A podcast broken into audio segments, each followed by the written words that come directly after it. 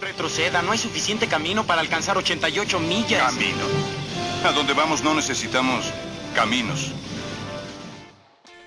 Bienvenidas, bienvenidos, bienvenidas a este que es el episodio número 5 de la temporada 2 del Llamado a la Aventura. Hola, mi queridísimo amigo Axel, ¿cómo estás?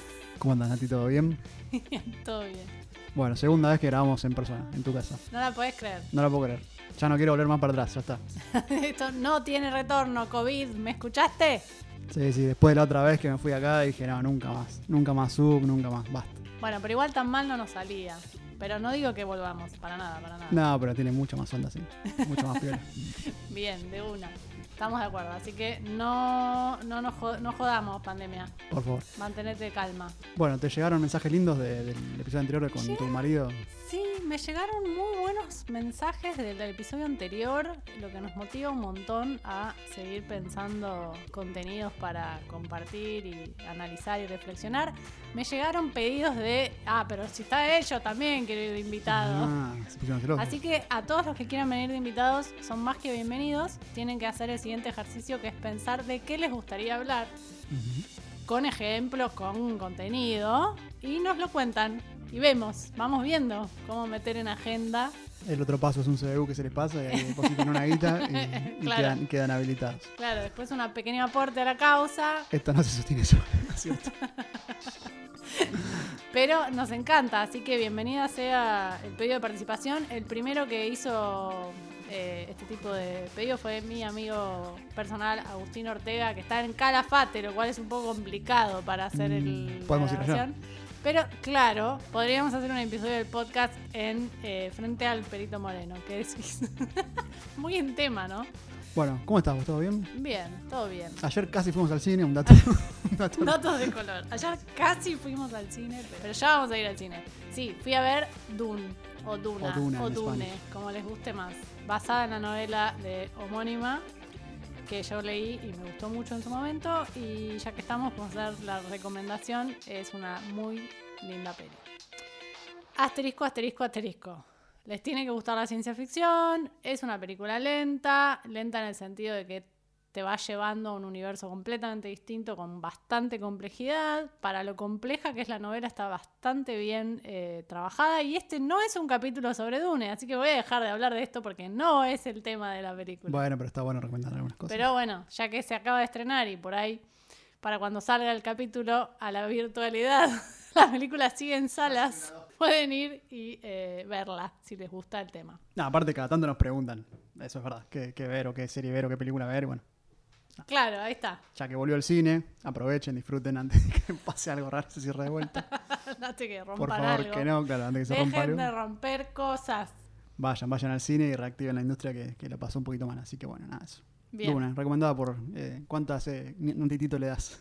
Sobre 10, 8. Ocho, oh, un montón. Buenísimo. Sí. Listo. Obligatorio. 7, verla. 8 diría. Es que estéticamente es maravillosa. De nuestro amigo, Villeneuve, que sabe filmar el hombre. el director de la película que a mí me encanta y que a vos no te gusta, que ya hablamos antes. Así que vayan y El vean hombre los duplicado. episodios anteriores. Bueno, ¿y hoy de qué, de qué nos toca hablar? ¿De qué podemos hablar hoy? Y hoy volvemos a Capricho, ¿no? A nuestra sección que a mucha gente en su momento le gustó mucho. eh, así que decidimos como ir mechándola. Es el capítulo que más views tiene en YouTube. Es el que- capítulo que más views tiene en YouTube. Este es un nuevo capítulo de eh, películas porque sí. Ahora bien, me encantaría saber qué suponen, de qué suponen que vamos a hablar.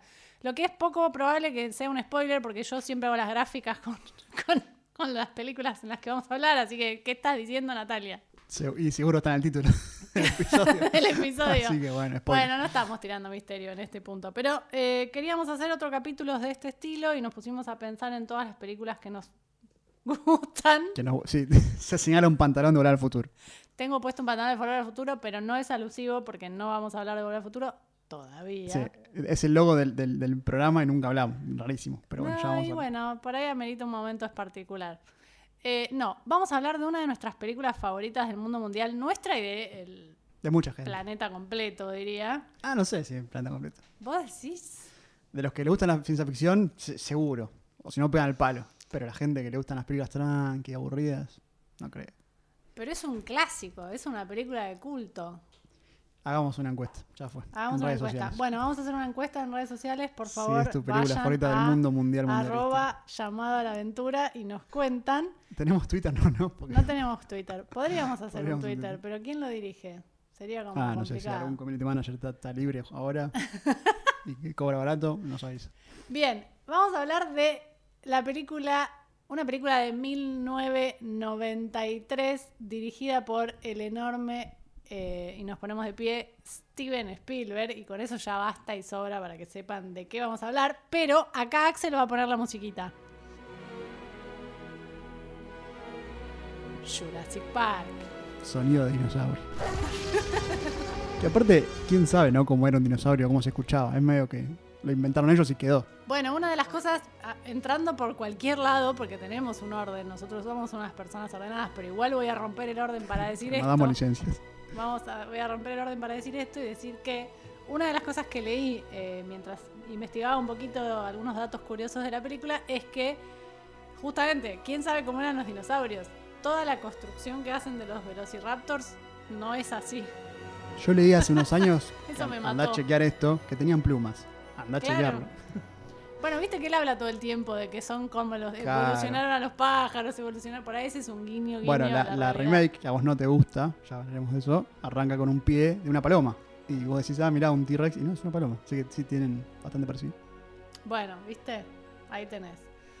Eh, así que sí, hemos decidido dedicarle un episodio a em, una de nuestras Park. películas favoritas, Jurassic Park, y me voy a callar porque no, habl- no paré de hablar desde que empezamos. Así que, Axel va a hablar. No, nada, la verdad que nosotros dos somos muy, muy fanáticos de cierto tipo de películas. La ciencia ficción, obviamente, a la cabeza, después la fantasía y así.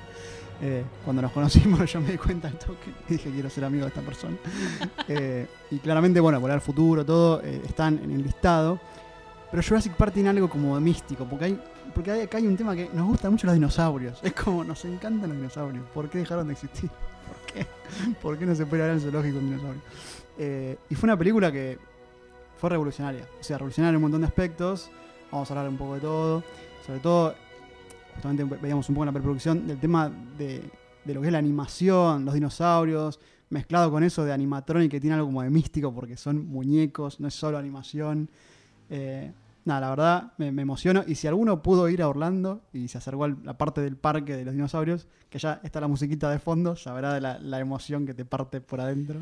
Me vuelvo Eh, loca. porque es igual, o sea, están las mismas puertas, está el mismo café, está el mismo todo, faltan los dinosaurios. Pero bueno, Acá hay oyentes. por ahora, por ahora faltan dinosaurios. Quiero decir que hay oyentes de este podcast que eh, se casaron con la música de fondo de Jurassic Park. Mm, vos. el que, al que le caiga el sombrero que se haga cargo. Y yo me emocioné muchísimo en ese momento. Yo había, había ido a bodas que se casaron con la marcha imperial de Star Wars y con la marcha peronista. No tendría nada que ver con este programa, pero bueno, me parece que es un buen dato también. bueno, yo conozco quien eh, puso el leitmotiv de Jurassic Park en el fondo de la boda y me pareció glorioso. Y después, otro, otra vez que estuve eh, trabajando, estaba grabando la entrada a una novia y escucho con violines, una orquesta de violines espectacular, escucho eh, Corazón Encantado de Dragon Ball. O sea, yo ahí ya me morí, dije, esta gente está en otro nivel. Entró en una iglesia católica con Corazón Encantado de Dragon Ball GT, hermoso.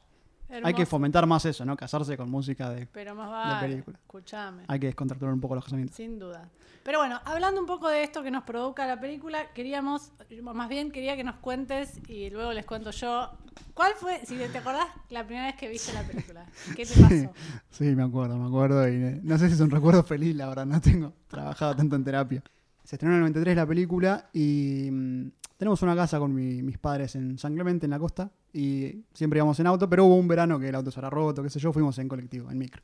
A la vuelta, viste que los, los micro te ponen los VHS, los más viejos que, encuentran, digamos, o sea, van a la tienda y le dicen, dame el VHS más viejo que tengo.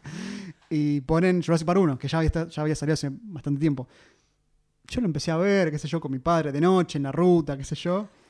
El cagazo que me pegué, el terror. Y, le, decía a Nati en la preproducción que es, es peor que verlo en una sala de cine, porque en la sala de cine de última puedes salir. Pero en un micro, ¿dónde salís? No hay, no hay forma, estás ahí preso con la película. Y yo me acuerdo que ya no sabía cómo taparme la cara, que no, no sabía cómo ya decir a, la gente que la saca, a mi viejo que la saquen, ¿viste? Mi viejo se mataba de risa. Eh, Me acuerdo de destaparme un poquito la sábana de la cara que te dan en el micro y ver cómo se comen al abogado, el T-Rex, cómo queda partido al medio. Y bueno, algún trauma me habrá quedado. Por muchos años no la pude ver de vuelta, de lo mal que la pasé. Me dijo diciéndome, pero está buenísima, mirá, mirá cómo se lo comen al chabón. Este, hasta que ya mucho más grande, tipo 12, 13, 14, la vi de vuelta y dije, esto es una obra maestra. Y me enamoré, y me enamoré y, soy del team, que ahora nos pelearemos con mi amiga, de bancar todo. La segunda, tercera, la cuarta, la quinta, banco todo. Todo lo que tenga dinosaurios y esa musiquita, yo lo voy a bancar a muerte. Pero bueno, eh, traumático lo mío. ¿Cómo, ¿Cómo fue tu primera experiencia? Bueno, yo la primera no sabría si entra dentro del mismo es que- de la misma secuencia que voy a contar ahora. Vamos a decir que sí. Eh, yo tengo una muy, muy, muy amiga mía. Seguimos siendo muy amigas. Le mandamos un beso a Mika, que seguramente no está escuchando esto. Pero se lo mandamos igual. Eh, en la que por ahí ella venía a dormir a mi casa, yo iba a dormir a su casa. Y, y en ese momento, gente, gente, los centennials que nos escuchan, no tenías, ¿no? Ni cable, ni acceso a nada. Entonces yo tenía eh, mi humilde VHS del Rey León. Si tenías un VHS eras casi rico. o sea, Claro. cosa- Mi humilde VHS del Rey León. Y ella tenía, no me pregunten por qué, el VHS de Aladdin y el de Jurassic Park. Y son parecidas. Entonces veíamos en loop, o sea, cuando me quedaba a dormir en su casa, una peli o Aladdin o Jurassic Park. Y ella en casa. Y creo que la debemos haber visto, no sé, 20 veces. ¿Qué, qué edad tenías, te acordás? Y si la película se estrenó en el 93, yo debía tener, en- esto puede que haya sido en el 95, supongamos, 12.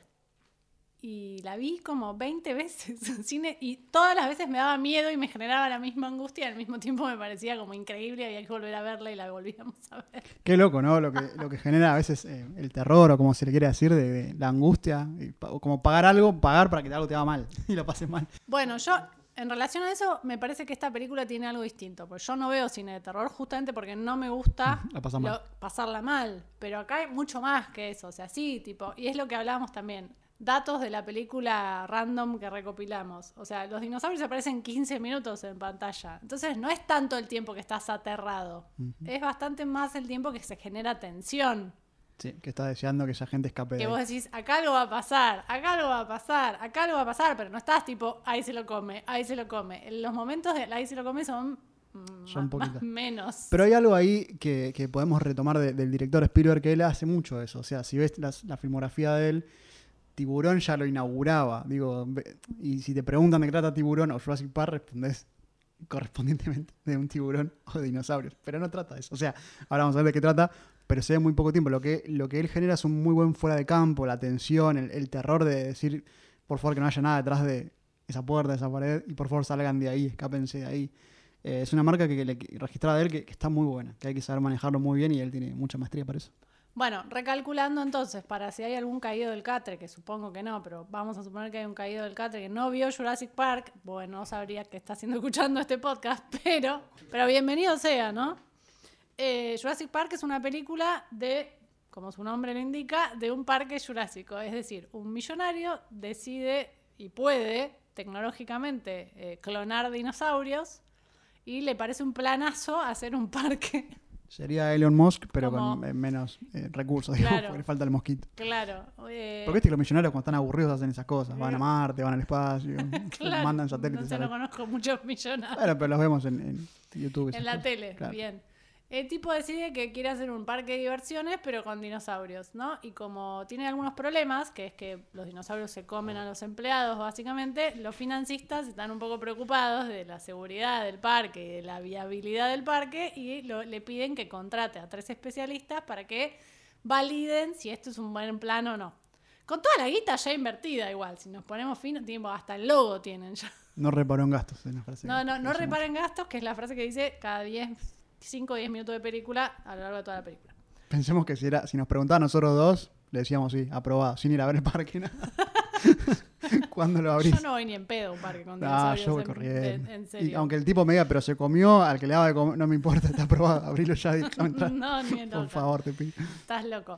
Bueno, entonces, uno sabe que cuando se sienta a ver una película que arranca con un bicho manducándose a un empleado, eh, algo va a salir mal, ¿no es cierto? Entonces, lo que sucede es que, por supuesto, hay millonarios opuestos que están en las sombras y que quieren hacerse con la tecnología genética, que hacen que un especialista en seguridad informática, personaje bastante raro, Desagradable. desagradable, pero raro particularmente, eh, haga un boicot medio intencional, medio no, porque me entiendo que no es su intención liberar a los Que dinosaurios. se coman a todos. Que ¿no? eso, claro. Fue una mala, mala, Una- ma- mala noche, porque se, lar- enter. se larga una, una tormenta épica Claro. en medio. Y se chorea los. Se chorea o intenta robarse los cosos de los dinosaurios. Está todo rechequeado. esto. Los no- no, ¿cómo se llaman? Los embriones, embriones viables, le Ahí dice el, el maloso. Y eso genera una catástrofe total en la que todo el mundo tiene que tratar de escapar de que no se lo coma un tiranosaurio rex. Y obviamente el parque no resulta muy viable. Síntesis bruta, Ujú. si las hay, la que acabo de hacer. Es decir, es una película de ciencia ficción, con muchos aspectos vinculados a la aventura, pero queríamos detenernos un poco en eso. ¿Cuáles son los aspectos y- y- que trabaja la ciencia ficción en este tipo de películas? La ciencia ficción es un universo enorme de cine que está anclada fundamentalmente en cuestiones que tienen que ver con el uso de la ciencia o el mal uso de la ciencia en este caso. Eh, y esta es un- una película que podríamos englobarla en el, en el conjunto de películas que habla de los inventos hechos por el hombre que tratan de replicar la creación, si se quiere, ¿no? La típica frase jugar a ser Dios que tantas veces escuchamos. Exacto. Eso hace que sea una película muy interesante y que de alguna manera habla de cuestiones que tienen que ver con la evolución. O sea, la ciencia ficción siempre está reflexionando sobre el presente y sobre un momento determinado. Yo la verdad no llegué a investigar, les debo esto, eh, una investigación profunda de qué, cuáles eran los descubrimientos científicos del 93, pero la, la noción de ADN y de clonación estaba dando vueltas. No me acuerdo cómo fue lo de la oveja, La oveja Dolly. Habría que googlearlo. Un género y una idea que ya se había inaugurado bastante antes, para mí, hablábamos un poco con mi amiga antes, con Mary Shelley y con Frankenstein, la idea de jugar a ser Dios con, con un señor, otro científico justamente, siempre el, rol del científico como, como artífice de, todas estas cuestiones, eh, en el cual un- este muchacho crea vida, ¿no? Crea un, un sujeto, eh, según la novela que me encanta, súper desagradable, súper feo y las, las dificultades que tiene ese personaje de- del monstruo, porque ni siquiera se llama Frankenstein, Frankenstein es el, el creador, de insertarse en la sociedad, ¿no? Y cómo la sociedad rechaza lo que es diferente, la, lo- la. Y ahí, de ahí para acá eh, se fue jugando con eso para muchos lados. Después podemos ramificar con, con Skynet y el terror de que la tecnología inteligente nos destruya, con el tema de los virus y los apocalipsis zombies, etcétera, etcétera. Siempre bastante pesimista, lo que hablamos siempre, ¿no? Nunca hay una reflexión que nos lleva a un, un futuro feliz.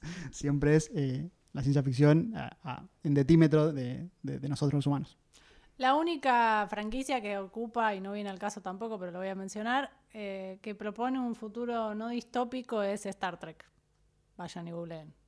Es como el único universo ciencia ficción que propone que la humanidad no está perdida. Pero eso no solo, yo no recon- en general obviamente, porque como decíamos recién, como la ciencia ficción reflexiona sobre el presente y sobre los conflictos del presente de la humanidad, obviamente siempre está cuestionando, criticando, advirtiendo sobre, en este caso, el uso de la ciencia, en otros casos será con otras cuestiones, pero siempre hay una, o sea, puede tener que ver con la medicina y entonces tener películas como El planeta de los simios, donde por un virus la humanidad termina aniquilada y, los simios ganan inteligencia, o sea, la cuestión del virus y la, y, la, y la enfermedad es la que está en boga ahora, pero en ese momento tenía que ver con la clonación, como puede ser con la inteligencia artificial, que es un tema que, como todos ustedes que me conocen, los que me conocen, y seguramente ya lo debo haber dicho en el podcast, me aterroriza.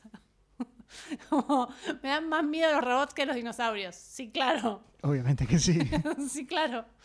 Entonces, este tipo de películas normalmente cuestionan la idea de el hombre, tras, o sea, rompiendo ciertos dilemas éticos y tratando de hacerse con la voz de la creación, que es un poco lo que hace el personaje de em, Jeff Goldblum, que está todo el tiempo haciendo enfoco en eso, ¿no? En la, a la hora de la película el personaje dice, pero esto está mal, o sea, está mal, esto está mal, esto está mal. Exactamente. Eh, reflexiona sobre, para mí, todo, esto- todo este género, sobre el temor que tenemos de que esa tecnología o lo que fuera, cosas que tampoco son tan lejanas, porque no es que estamos hablando de Skynet. Digo, ya hace tiempo que, por ejemplo, en China se prohíbe la automatización de ciertos industrias para que no dejen sin laburo la gente, digo, cosas que ya pasaban hace un montón de tiempo y que hoy son un peligro total de que nos sigan reemplazando por máquinas. Digo, es el ahora, no es que es el futuro. Entonces yo creo que habla sobre los temores que tenemos y también, obviamente, como decías recién vos, de, la ética y la moral, porque yo me acuerdo que cuando fue lo de la oveja era más la fascinación por el tema, pero no lo ético. Pero después, a los par años después, se empezó a como hablar de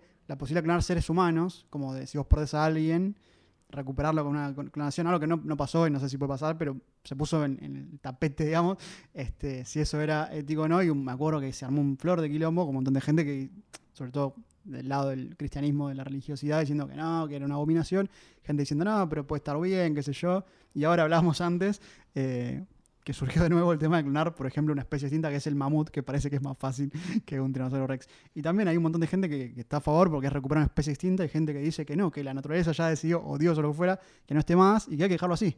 Eso es un debate súper interesante, la verdad. Sí, tal cual. Ahora, ¿tenemos respuesta a todo eso acá? No, No, ni remotamente, pero, pero sí disfrutamos mucho de las películas que exploran estas preguntas. Totalmente. Entonces, es una película que tiene esos aspectos de género, que explora la pregunta que tiene que ver con la ciencia y lo atraviesa con la aventura, ¿no? Con esta idea del escape de una situación de riesgo, básicamente. Por otro lado, es una película que habla de la paternidad.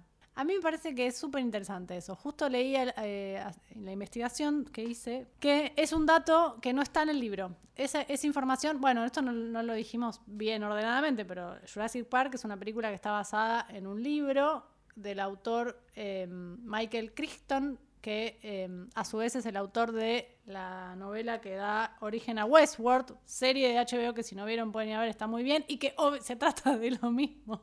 Pero cambiando dinosaurios pero por cambia dinosaurios por robots y son mucho más peligrosos. Claramente son mucho más peligrosos. Y además es una isla también. Es como todo muy, muy, muy, muy reflejo.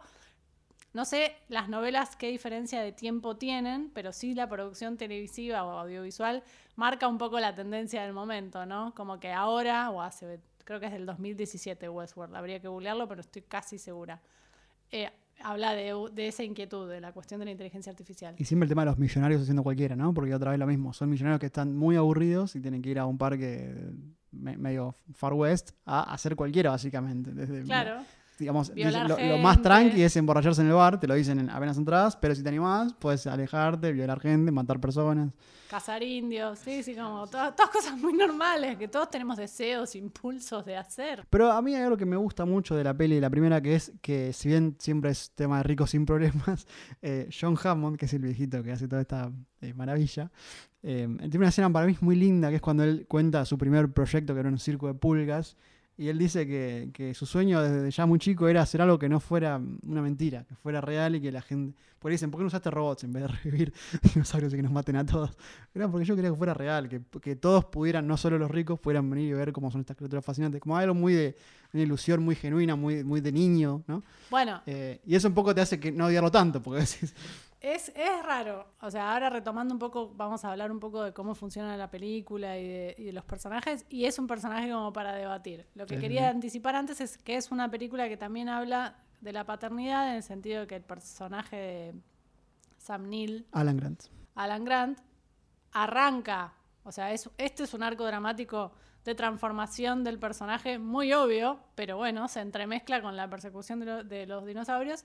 Él arranca aterrorizando a un niño, aterrorizándolo mal, con una descripción de cómo lo destriparía un velociraptor, a salvar y tener que ocuparse de la mitad de la película hacia el final de dos niños Que no son suyos. que no son suyos y con los que se encariña un montón y eso hace que se produzca una transformación en el personaje que es un eje central de la película porque está muy al inicio y está muy plantado en el final. Y súper. Está tan bien hecho eso que es casi imperceptible. O sea, si vos vas solo a, la sala esperando ver dinosaurios, tal vez no lo ves ese arco.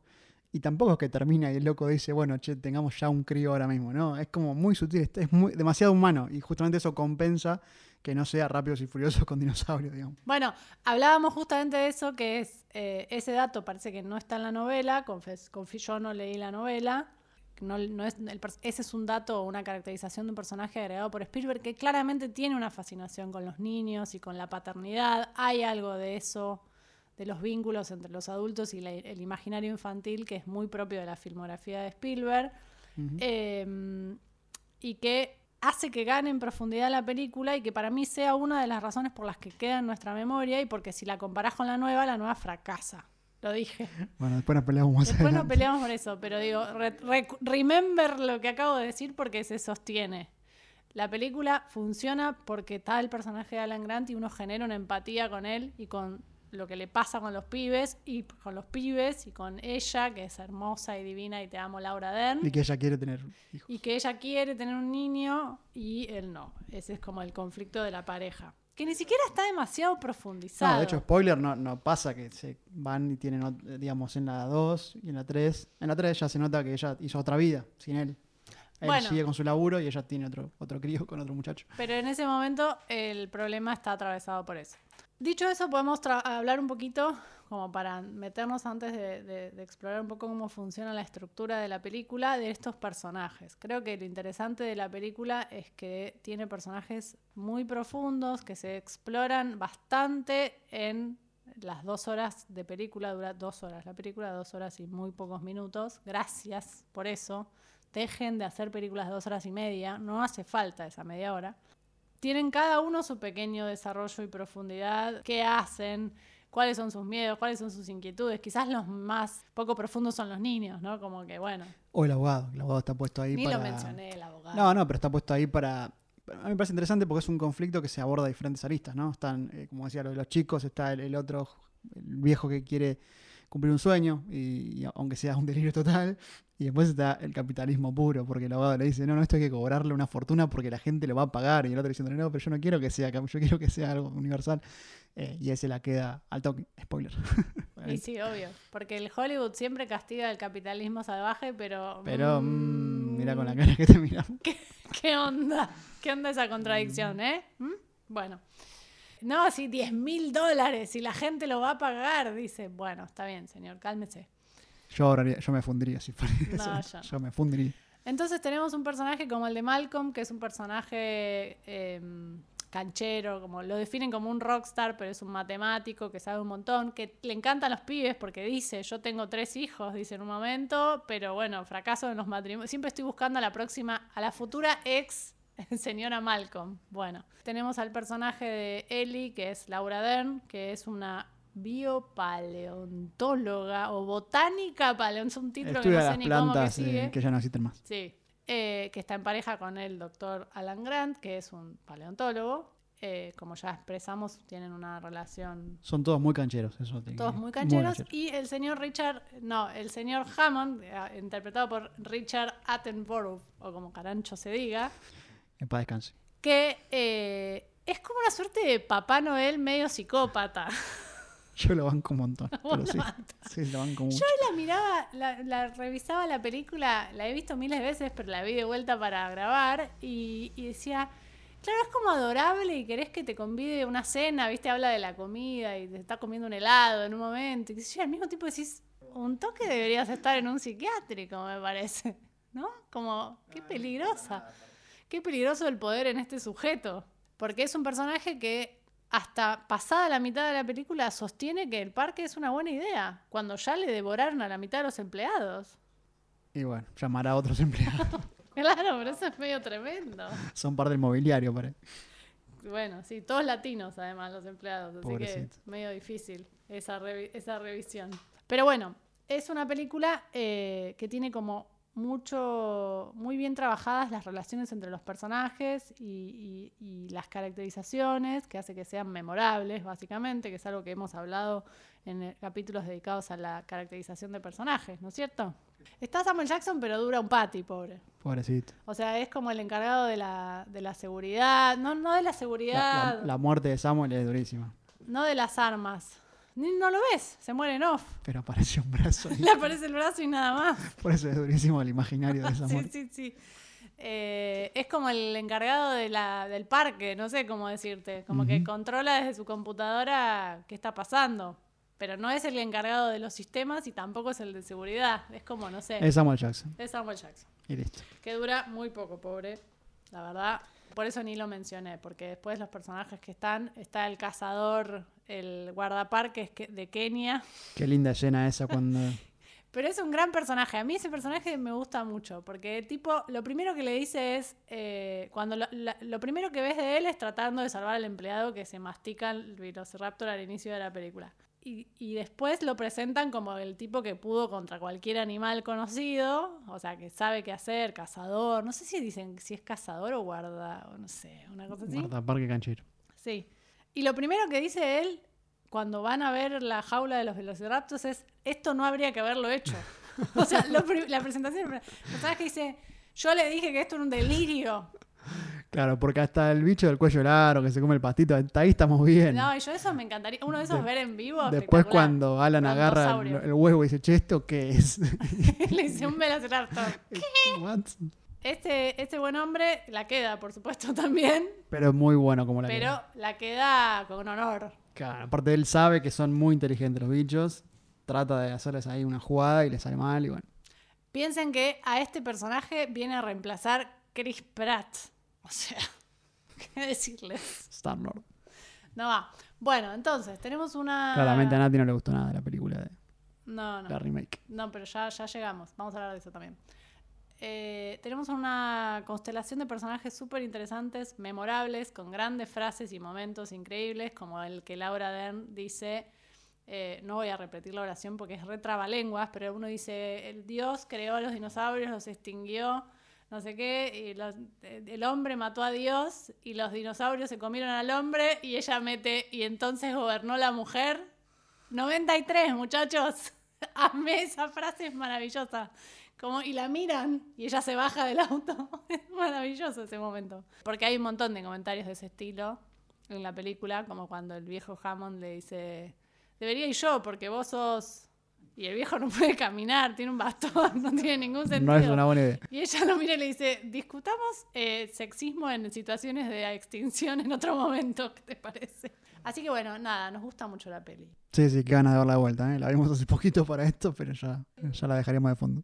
Metiéndonos un poco y para repasar la, La estructura clásica. la estructura, que es un tema que mencionamos regularmente en este podcast, que nos- nos- a mí me parece como apasionante. Ah, aparte es fundamental, porque muchas veces a mí me pasa, nos preguntan en las clases si hay que nacer eh, con alguna varita mágica, alguna creatividad especial para escribir, y, y la respuesta es que un poco sí, pero también está la técnica, y la técnica viene a subsanar un montón de cosas, y cuando funciona bien, la película te da placer, es, es un relojito la frase.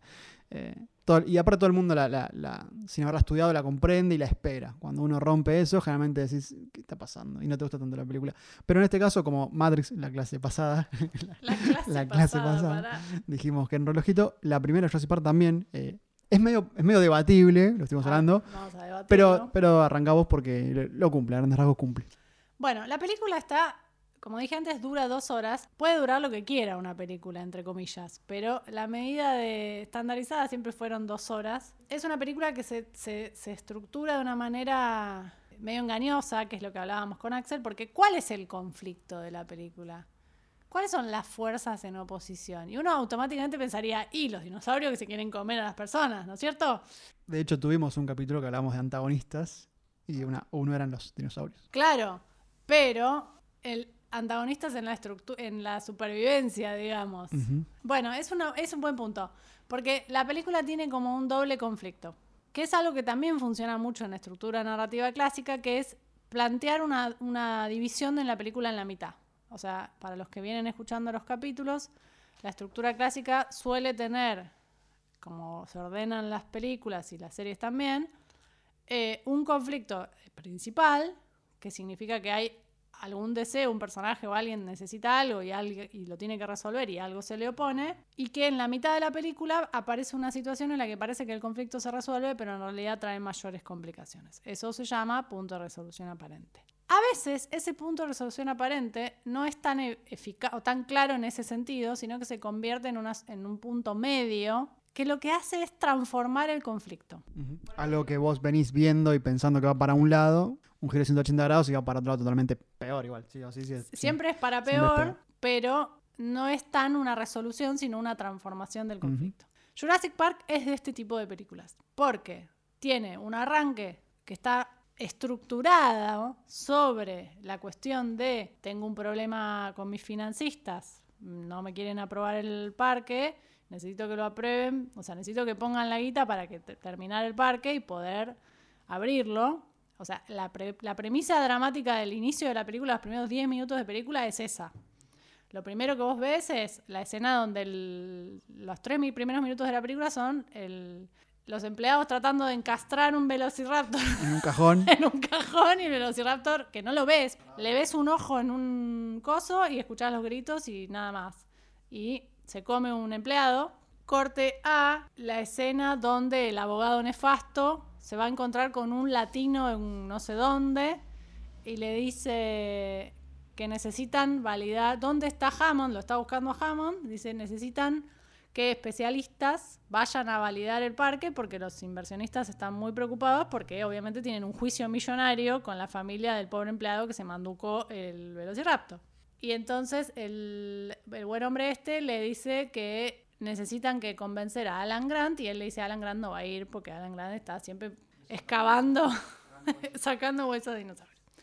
Entonces te presentan el conflicto del, parque, digamos, de la situación, que en realidad no sabemos que es un parque todavía, los espectadores, de que necesitan validar la seguridad y la viabilidad por parte de especialistas y que uno de estos especialistas es un tipo, es una eminencia, pero difícil de conquistar, o sea, antes de que lo veamos por primera vez.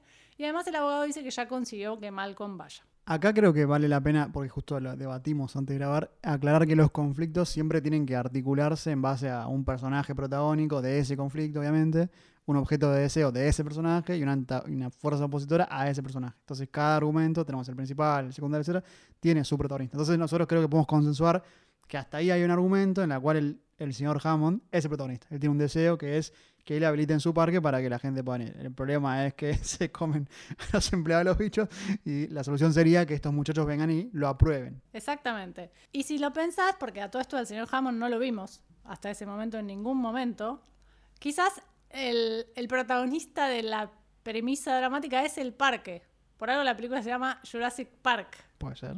Y el logo, el, el póster de la película es el logo del parque, que por cierto tiene una historia súper interesante, pero no me voy a ir por las ramas, porque la, la leí y me pareció re interesante. Entonces, de alguna manera, el que puede o no ser aprobado es el parque, como si fuera una entidad.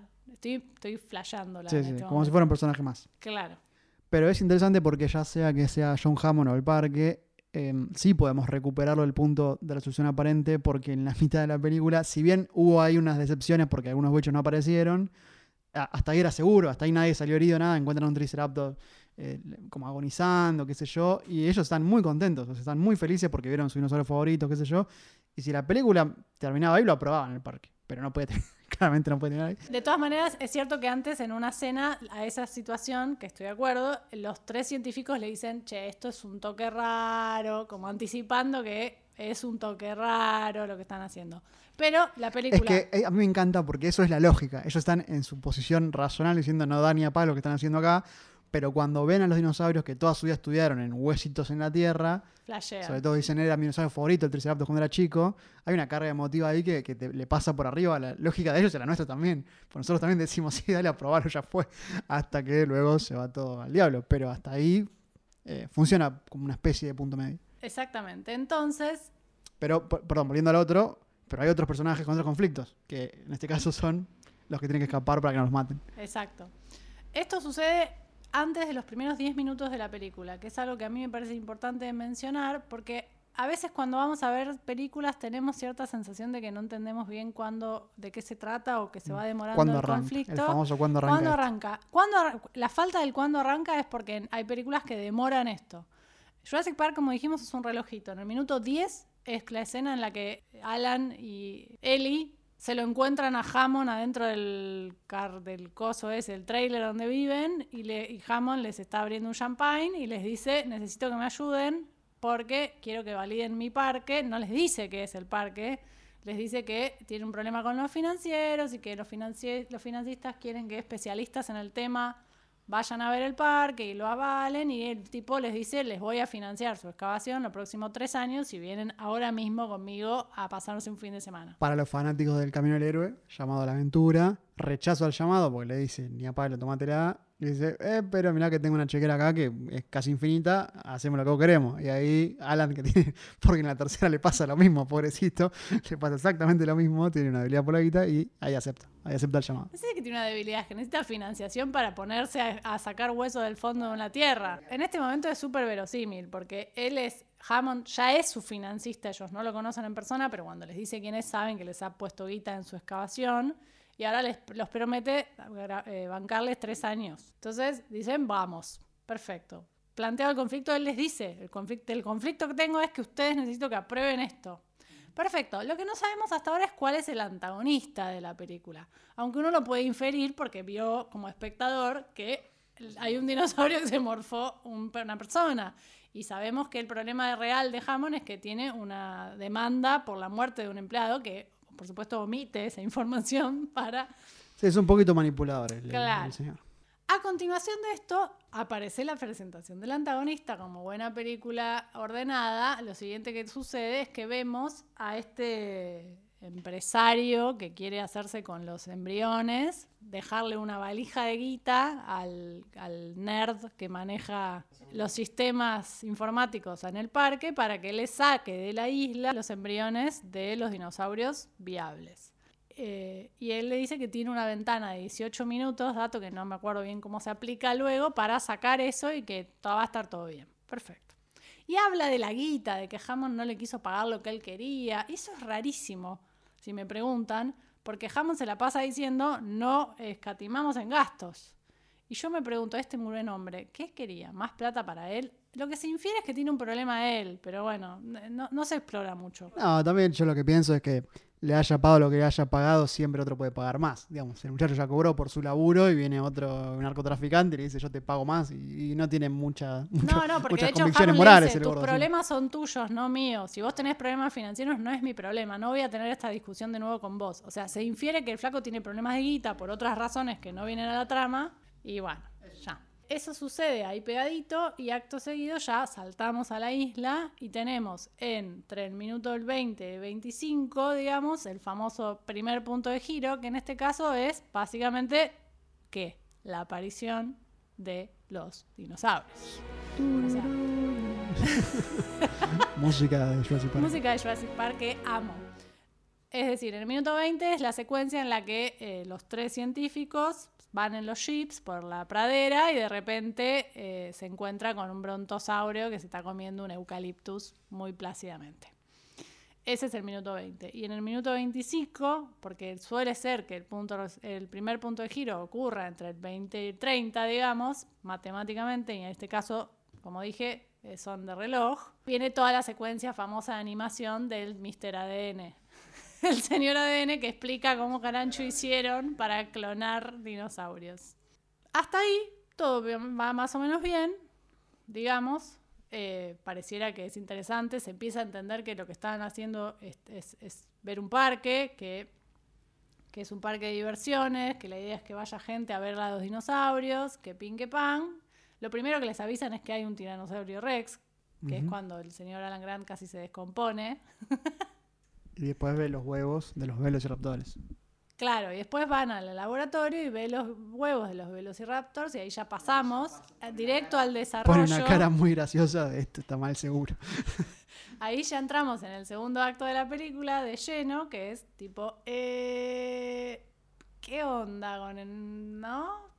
Recuerden que lo primero que vimos del personaje de Alan Grant es describir cómo un velociraptor destripa a sus, a sus presas. O sea, el tipo tiene mucha información sobre estos pequeños bichos, que no son tan pequeños en la película, pero parece que en la realidad sí lo eran. Dato de color. Acto seguido viene como toda la primera mitad del desarrollo, que es la aparición de los niños, la cuestión del paseo por el parque, eh, la cena con el abuelo, el señor Hammond, que habla, donde los tres científicos le cuestionan esto que hizo y por qué lo hizo y si está bien o está mal. El personaje de Malcolm está oficialmente en contra y le dice, esto va a salir mal La ley del caos. La ley del caos y hay un momento donde pre- eh, le pregunta al científico, pero ¿y ¿cómo hacen para que no se reproduzcan? Porque son todas hembras. ¿Y, y qué eso qué tiene que ver? Le contesta. Y lo miran como diciendo, usted es un estúpido, ¿qué está diciendo? Y el tipo tiene razón. Como la naturaleza, ahí le tira la frase célebre de Jurassic Park, es, la naturaleza encontrará la forma. Qué profundo que era Jurassic Park. Muy profundo. Y acá tenemos nos acercamos a la mitad de la película. Este momento que discutíamos hoy con Axel, que es súper interesante porque transforma la película. ¿Y qué, eh, qué pasa en la mitad de la película? Se va todo al cuerno, digamos. Porque hay mucha mala suerte entre el gorrito que traficaba los, los embriones y la tormenta del siglo que se trata arriba de la isla. Porque aparte acá está bueno aclarar que el gordo no quería que se mueran todos, no quería matar a nadie. Lo que quería era robar cosas y volverse millonario. Pero justo, para, para mayor emoción para nosotros, desactiva los sistemas de seguridad y deja un lapso, que creo que era ese que decías vos, de tiempo del parque indefenso, y en ese lapso se descontrola todo. Claro, en ese reboot del sistema todo sale mal. Se, apaga- se empieza a apagar todo y nuestros protagonistas, no todos, sino eh, Malcolm, el abogado, Alan y los dos pibes, quedan varados en la puerta de la, de la jaula de Del T-Rex. Mirá que había lugares para quedarse en la isla. ¿no? Al que le habían puesto una cabra para, para que venga a- para que lo puedan ver al bicho gigante y nuestro querido protagonista o Alan Grant había dicho los tiranosaurios Rex no quieren que los alimenten, quieren cazar. No van a suprimir 65 mil millones de años de impulsos porque les den una cabra. Obviamente eso se retoma en este momento en el que la reja de 10.000 voltios de tensión no anda. Qué lindo momento ese. ¿eh? Y todos recordamos el momento en el que eh, las gotas de agua de la tormenta empiezan a vibrar. ¿no es En el vasito. En el Un planito que ha sido eh, calcado bastante. Claro, sí. bastante veces después. ¿No? El vasito y Entre el eso agua y la muerte en psicosis, creo que no hay más planos plagiados que eso. que empieza a vibrar, empieza a vibrar, empieza a vibrar y en tres segundos se desata el acabose La catástrofe. el tiranosaurio se les tira encima. Esta es la mitad de la película. Y acá es donde decimos que se produce una transformación. Porque hasta acá se trataba de De aprobar un parque. Era aprobar un parque. burocrático. burocrático, más flashero, menos flashero, con más conversaciones filosóficas, menos conversaciones filosóficas, con más problemas con lidiar con niños o no, pero era eso. A partir de acá todo se va a la miércoles, básicamente, la película se transforma en sobrevivir a un parque, Escapar. Un escape room gigante, digamos. básicamente. Entonces, por eso decimos que el conflicto muta. Por supuesto que la cuestión de la aprobación del parque sigue vigente y se resuelve finalmente, en un momento, puntualmente, pero la segunda mitad de la película es todo sale mal y cada vez peor, y entonces, ¿cómo zafamos de esto? Lo que sigue son veintipico de minutos De matanza. De matanza. carnicería pura. de carnicería, escape, accidentes varios, Personajes secundarios que la quedan. personajes secundarios que la quedan, como Samuel el abogado, Jackson, Samuel Jackson, el, el, el abogado, gordito y el cazador que, que el después cazador era que Chris muere Pratt. con honor. Y luego, en el minuto, en la hora 25, es decir, lo que es- corresponde con el segundo punto de giro, es el momento en el que se dan cuenta que no solo está el tiranosaurio Rex escapado, sino que también los velociraptors. Que ya te venían diciendo que son mucho más complicados y peligrosos del tiranosaurio. Porque, como explica Alan Grant al principio, si vos no te moves, el tiranosaurio no te ve.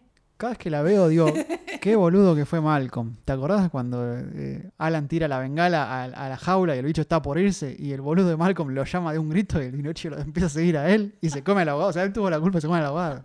Qué tipo de idiota por querer ser el héroe. Mírenla de vuelta, esa parte es. Te da una bronca. Bueno, yo a mí esa frase me ha quedado grabada a fuego porque la dice una amiga nuestra que queremos mucho, Valle, que es la- eh, aplicada a otro contexto.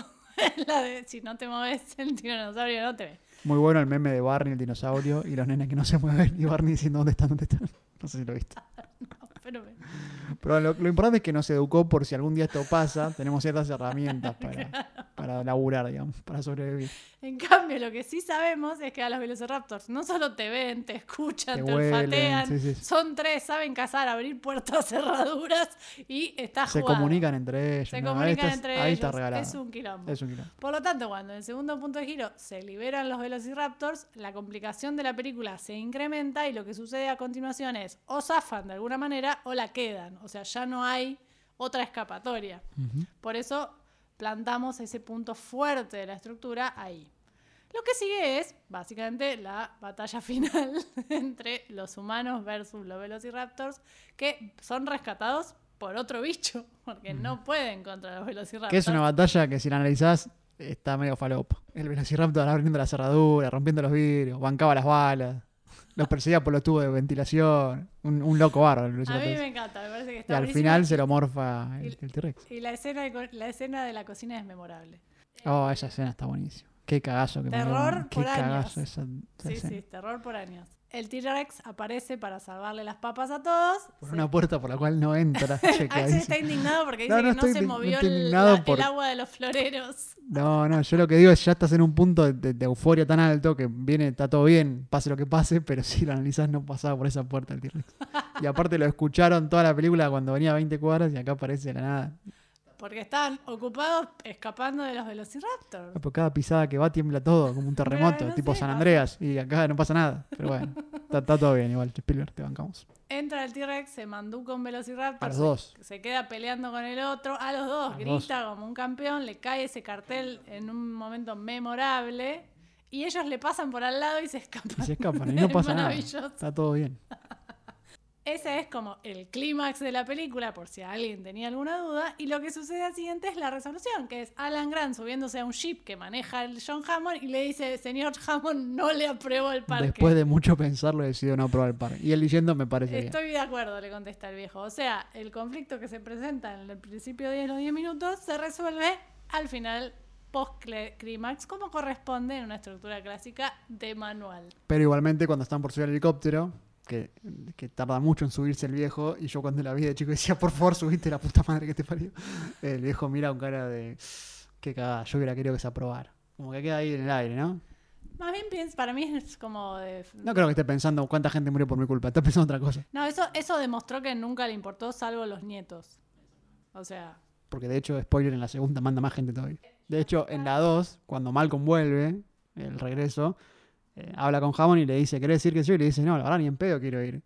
Y dice, bueno, porque hablé con tu esposa y para que vaya. Y le dice, no, no, no voy a permitir que, que la dejes ir. No, que ya la mandé. Dice, ya no le importa. no, nada". es una, es una basura el Y viejo. entonces Malcolm se embarca para rescatarla a la, a la esposa, ¿no? Porque tenía ganas de volver a, a la islita, digamos. No, no, me acuerdo de eso y por eso arranqué diciendo que era un Papá Noel satánico, Sí, medio sí. psicópata, porque tiene muy poco cariño por la vida humana. Y me acuerdo de cuando de Malcolm llega en la 2 a la isla y encuentra al equipo que ya está ahí, le dice uno, el fotógrafo creo que es, nunca imaginé estar en una isla donde iba a correr lagartijas. Y le dice, no, no te van a correr a vos las lagartijas, en este lugar te corren a vos. Pobre Malcolm. Pero bueno, Para mí tiene ese momento memorable donde suben un bebé tiranosaurio rex a un Cadillac y huyen por una ciudad. sí, es bastante falopa esa película, Bueno. pero igual compro. Ahora, ahora, para ir cerrando, porque ya... Que es mejor el montón. plano donde le entregan el bebé a la madre, que no está grabado, porque no se puede, digamos. Le entregan un bebé a la madre y, lo- y la madre lo recibe, anda a saber cómo. Bueno, está todo bien, no pasa nada. Bancamos lo que ven. La película, como saben y verán, es una película que generó una innovación tecnológica. Fue otro salto. Las- el, el capítulo anterior hablábamos De de, Matrix. de Matrix y su in- innovación tecnológica. Jurassic Park en el 93 presenta un nivel de detalle tecnológico que es enorme. De hecho, la- es una película que la ven hoy y envejeció muy bien, no como otras de su generación.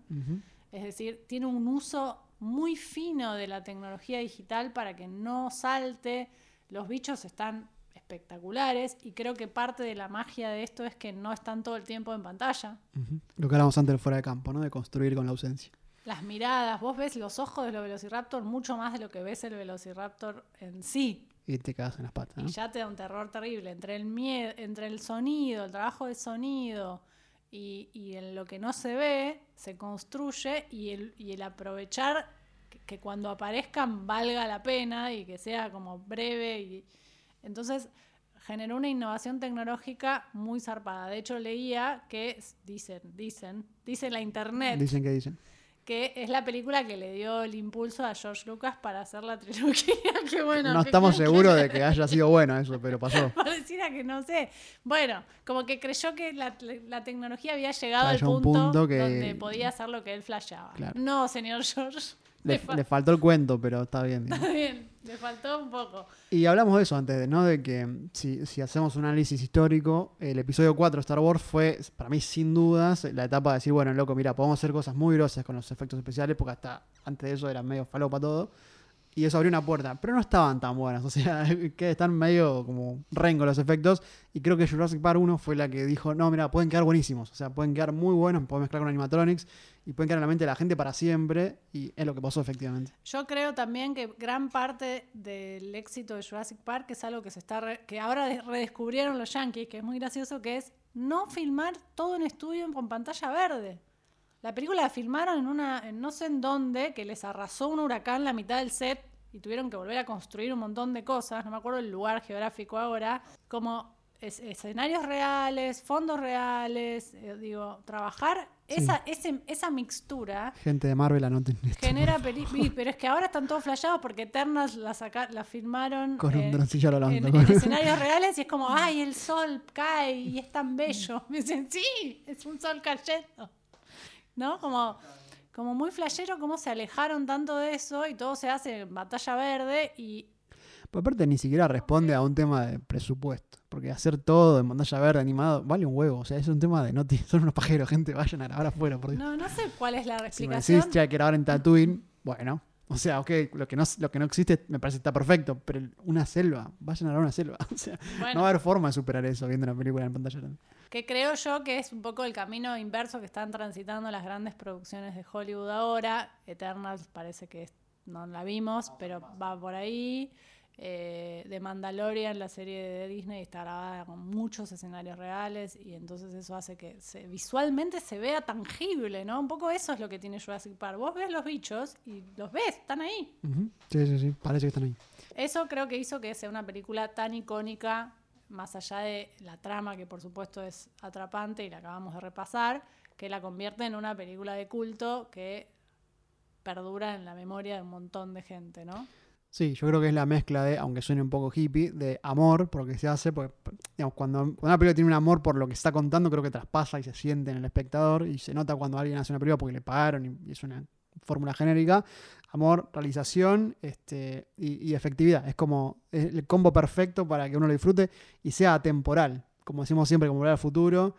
Eh, o Matrix 1, que lo pones play y funciona, como decía Santi, la clase, la clase, yo iba a decir la clase, la clase pasada funciona aunque hayan pasado 20 años. Y no to- la gran mayoría no soportan eso ni a patadas. Por ahí no todas lo tienen que soportar, hay sucesos del momento y películas que perduran, qué sé yo. También es una, para mí es una combinación de muchas cosas. Eh, técnicas, por supuesto, pero fundamentalmente de guion. Obvio, siempre el cuentito antes que todo. y una buena un buen casting, ¿no? Como la actuación de- adecuada de personajes bien caracterizados, más allá de lo técnico, que igual es súper importante, obviamente, pero que si todo el conjunto no, no tiene ese peso, uno se le rompe el verosímil y te, te- te caes. Un poco, ¿qué es lo que para mí le pasa Ya vamos a llegar a esto. no, no, no, vos que- ya vamos a hablar de las nuevas. No, iba a Ah, decir de Star Wars la trilogía La de los de 2000, 2000. digamos. Y la nueva. Entre que el casting la no última, está bueno. No, a mí me gusta la, la última. Entre que el casting. La última, no, ¿no te acordás qué pasaba? La última película, decís vos, yo digo la trilogía. ¿No te acordás qué pasaba en la última? El episodio 9 no me acuerdo nada. Bueno, entonces no. olvídate. no. pero El el siete, 7 y el vos. 8 me gustan. Bueno, Y me gusta el casting, me gusta como un montón de cosas que de la trilogía de los 2000, del episodio 1, 2 y 3, no me gustan. Me parece que por eso digo que es un combo. No solo los guiones son malísimos, sino que la realización envejeció mal Sí, y encima el casting es como, o sea, todo bien con Kristen Hayden, Hayden Christensen, no me acuerdo cómo se llama. No les crees nada. Bueno, pero no estamos hablando de Star Wars en este capítulo. ¿Qué pasa con las secuelas? Es como el punto final de este episodio. Acá el señor eh, f- le gustan y yo igual pará, no trazo una línea entre las secuelas originales y el, el reboot actual. Las secuelas originales, la 3 ni me la acuerdo, mira lo que te digo. es la que vuelve Alan al parque, que está con el fotógrafo y rescata a un niño pequeño. Sí, me acuerdo de la situación del niño pequeño y está tía Leoni, creo que es la actriz, que es la mamá y qué sé yo, pero no me acuerdo mucho más. Que el pibe sobrevivió en la selva un montón de tiempo. Sí, ¿no? sí, sí. No sé, Medio Tarzán lo suyo. se hizo amigo de los dinosaurios, no, no sé. Me acuerdo poco. La, la otra me acuerdo más porque tiene esos momentos increíbles en los que se les parece una buena idea subir un, un tiranosaurio a un barco. Bueno, en fin. Como. Bueno, pero mucha gente no le gusta, pero sacando que tú usted no, para mí la idea es, es re eh, verosímil, que, que el paso 2 sea, bueno, el parque no funcionó porque lo dicen, el parque no funcionó, tal vez la solución sea traerlos a al continente, a que a armar un zoológico en Chicago, dicen, porque Chicago es el hogar de los zoológicos de Estados Unidos, y que la gente pague la entrada y listo, más fácil. Eso es el razonamiento que hacen los empresarios. es razonamiento Spoiler, estúpido. va a salir hiper mal, y pasa eso, digamos.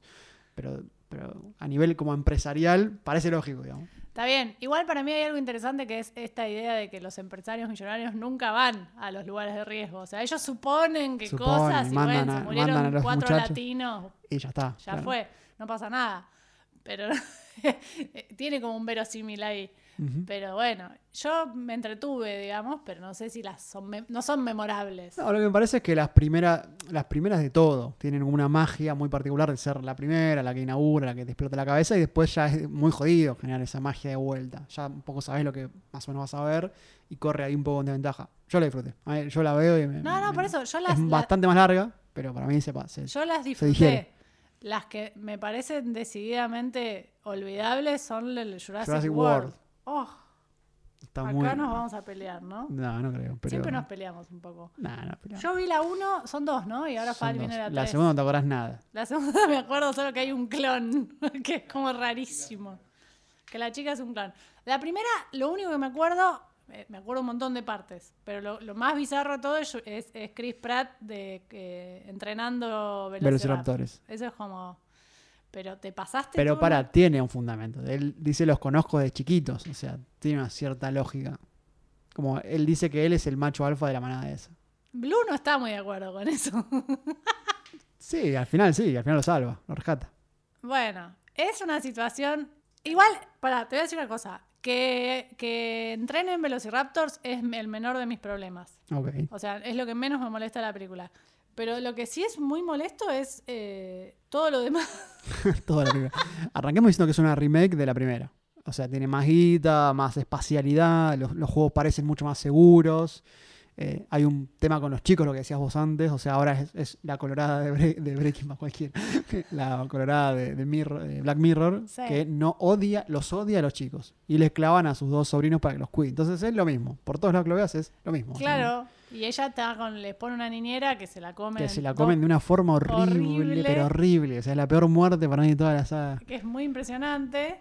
Yo cuando vi que cayó a la, a la pileta dije, no puede ser que hayan hecho esto. Y pasó así. sí. Horrible. Se la come un bicho gigante. Lo que sucede acá es que el parque ya está abierto. Ya está abierto funcionando, es un éxito total. Y lo que ellos dicen es, hay un problema que es que la gente se aburre. O sea, ya están como un ver dinosaurios, que ya esto no está funcionando. Que capaz perdieron un 1%, pero no importa. Ellos dicen, hay que innovar, hay que inventar otro bicho. Y crean un bicho que es, ellos dicen, los que más garpas son los que tienen más dientes. Hacen un bicho enorme, que es una mezcla de tiranosaurio con velociraptor. Y se va todo otra vez al cuerno. Bueno, claro, nuevo. se vuelven a meter. Lo que tratan de hacer es como no juguemos a hacer eh, Dios 2.0, ¿no? Como cruzar especies. Pero a mí me parece tan aburrida, la tan vacía de, de amor y de contenido. Y un poco lo que hablamos antes. El personaje, los personajes son olvidables por donde ¿No los te gusta Chris Pratt? mires. Yo lo banco a Chris Pratt, pero para mí Chris Pratt es Star-Lord y para mucho más no le da la nafta. Y este es parecido. Y por eso, O sea, pero es como prefiero ver el Guardianes de la Galaxia. Como que después ya está, es el mismo flaco haciendo lo mismo. Es el único personaje memorable entre muchísimas comillas. Porque ella es tipo, la escena que te acordás de ella es ella corriendo en tacos, que es como, dale, o sea, en serio, te pido un poco de verosímil, un poco de verosímil. Bueno, no, a mí no me gustó. Y la segunda de Jurassic World, que no sé ni por qué la vi, porque creo que la primera fui al cine, ahora no estoy segura, pero la segunda ya directamente dije, no, me bajo. Eh, es como ya más delirante todavía. Sí, sí, yo que banco todo, estaba en la butaca y dije, "Eh, un poco me cagaron la plata, digamos. Lo que pasó ahí fue que, digamos, tuvieron una idea para mí que fue que se vaya todo al cuerno mal, o sea, que, que- que los dinosaurios dominen el mundo, por ejemplo, ponele. Y dijeron, bueno, pero tienes una trilogía, no puede ser dos. Y metieron una en el medio de relleno total, total, porque esa película puede no existir, la elipsás y funciona igual, porque lo que te importa es que al final la clon, la muchacha clon que decís vos, libera, que supuestamente domina, se llama Domination la que falta, domina el mundo, y son 20, o sea, literalmente son 20 dinosaurios, no alcanza ni el palo para dominar el mundo. Pero bueno, es una es un, un gran tráiler de lo que va a venir, un tráiler de dos horas, Pero por ahí bastante se aburrido. rapidísimo. Seguramente arranque con el mundo que ya toma, está todo bien, me, me encanta, pero lo que digo es, es inverosímil porque literalmente entraban en un camión, o sea, no, no hay forma de caminar el mundo. Estaban adentro de una casa, o sea, no, no hay chance. Pero, eh, qué sé yo. Claro, como que ya el parque dejó de existir, pero sigue el tráfico de bichos. El parque tuvo una erupción volcánica. Es una escena muy triste cuando mueren todos los bichos. Que muere un brontosaurio, qué sé yo, Sí. llorando. Pero ellos logran rescatar en un barco tipo Arca de Noé una, uno de cada especie. Literal entran en un barco, en una camioneta y en una casa. Entonces no hay ninguna chance, salvo que se reproduzca a una velocidad impresionante, de que dominen el, el mundo. Así que es eso, es un gran, es un gran avance y de repente te dicen, y la piba esta era un clon. ¿Qué? O sea, no tenía ningún sentido, pero no importa, ya fue. Datos que no importan a la trama. Eh, sí, bueno, no, la olvidé. La olvidé. Y en el medio hacen una subasta. Que para mí eso pasaría, que eso muchos millonarios, medio narcotraficantes, qué sé yo, subastan velociraptores, qué sé yo, y hay un bicho horrible que inventaron ellos, que lo subastan porque es una máquina de matar y qué sé yo, que todo falopa. muy falopa. No. Qué sé yo, si estás muy aburrido un domingo a la tarde, No, zafa. hay, hay cosas mejores. Repito, yo ver. que banco todo, digo, esa es la más falopa de todas. Espero que la que venga ahora remonte un poco. La Vamos a ver, te voy a obligar a ir a verla conmigo. Mm, bueno. bueno, gente, con esto creo que hemos hecho un, un lindo repaso de esta película, porque sí, de esta sección, película de nuestro top, Hay que hacer un día un top. A mí me cuesta un montón, pero que ¿Diez? de 10 seguro. top 10 de favoritas, sin dudas. Para mí hay que hacer un día un top de películas y de series. Favoritas nuestras. Y podríamos, Y próximamente seguramente haremos otro, películas porque sí, porque ¿por qué no? porque sí. Porque sí. Así que eh, coméntenos, eh, ya sea por WhatsApp, Instagram o cualquier red social, Facebook, Twitter. No sé, abramos un Twitter algo de eso. Para Sí, que nos guarden. Viste que Twitter. Es solo para que te guarden. Yo eh, confieso que no sé usarlo, tengo pero no sé usarlo, pero voy a aprender. Este, y como siempre, díganos qué les pareció y si quieren alguna película en particular, porque sí. O, volviendo a lo, de lo del principio, algún invitado, porque sí. También. Esa es buena, ya les dijimos. Está abierto el buzón de mensajes para eh, los que quieran participar de algún episodio con algún tema en particular. Queda mucho por explorar del universo audiovisual, así que... ¿Se nos acabarán las películas nerds algún día para analizar? Nah, siempre hay nuevas. A mí Son- un poco me preocupa eso, que se ¿Te acabe. preocupa? que se acabe el listado de películas culto para analizar. Pero hay un montón de cosas que podemos analizar, además. Podemos abrir un poco, que no sea tan nerd entonces. No, claro, ya lo hicimos y nos fue bien, así que ojo. Vamos a hablar de El Padrino. Eso ya yo falta. No, ¿cómo vas a decir eso? Axel, estás despedido. Yo, yo no banco tanto pero bueno. Faltan dinosaurios para mí. Edita esto, Axel, edita esto, no puedes decir No, eso no, no, yo, yo que soy el editor hago lo que quiero. Pero para mí le faltan dinosaurios. No, ay, Dios mío. Bueno, eso es todo, gente. Nos vamos a ver en el próximo capítulo y nos dejan sus comentarios, ya saben, en arroba llamado a la aventura. Esperamos les haya gustado nuestro humilde análisis de una película de culto y voy a omitir a Axel de acá en más por lo que acaba de decir. Si ven que busca un compañero nuevo ahí, un casting, es porque me rajaron. Eh, si les gustó esto, compartan, que nos sirve un montonazo. Divulguenlo, lleven la palabra a sus amigues, amigos, familiares o enemigos también, porque que nos importa, digamos, si son enemigos, está todo bien igual. Y bueno, compañera, como siempre, un placer. Me encanta esto de estar acá, de vernos, que, que no sea todo pixelado en el Zoom, que sea en la vida real. Y espero verte pronto eh, en el futuro. Bueno, el pasado, chao, chao. Chao, chao. Retroceda, no hay suficiente camino para alcanzar 88 millas. Camino. A donde vamos no necesitamos caminos.